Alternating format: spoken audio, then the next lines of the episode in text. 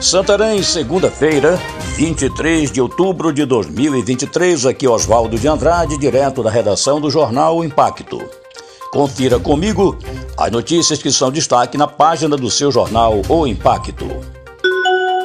PRF prende passageiro com mandado de prisão por tráfico de drogas. A Polícia Rodoviária Federal prendeu o homem identificado como José Roberto Nunes por volta das 23 horas e 50 minutos de domingo, dia 22, no quilômetro 995 da BR-163 em Santarém. A equipe da PRF realizava a fiscalização do transporte coletivo e constatou que o passageiro possuía um mandado de prisão em aberto por tráfico de drogas.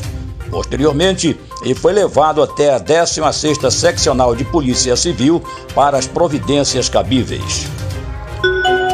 Irmãos morrem após operação policial no bairro do Santarenzinho. Na madrugada desta segunda-feira, dia 23, dois irmãos morreram em uma operação policial no Beco Bom Sossego, situado no bairro Santarenzinho, no município de Santarém.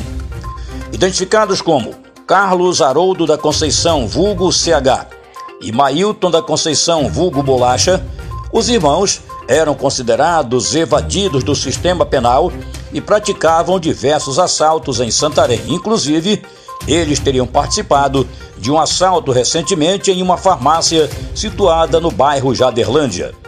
O Serviço de Atendimento Móvel de Urgência SAMU foi acionado e constatou os óbitos. A operação policial investiga crimes cometidos por facções criminosas contou com a participação da Polícia Civil, CPR-1, terceiro BPM e segundo BME. Veículo capota na Avenida Sérgio Ren e deixa duas pessoas feridas.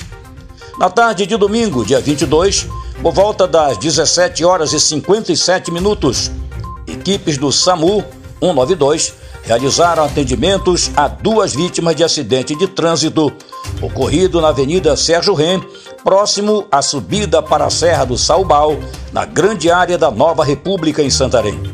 De acordo com informações, um veículo da marca modelo Ford Escort capotou. No carro haviam três pessoas, das quais duas precisaram ser encaminhadas à unidade de pronto atendimento, UPA 24 horas, onde passaram por exames e consulta médica. Conforme os socorristas, as vítimas estavam conscientes, sendo que uma delas apresentava suspeita de fratura na clavícula. Uma equipe do Detran esteve no local para realizar os procedimentos de praxe. Para mais notícias, acesse www.oimpacto.com.br. Uma ótima semana a todos, até a próxima e muito obrigado.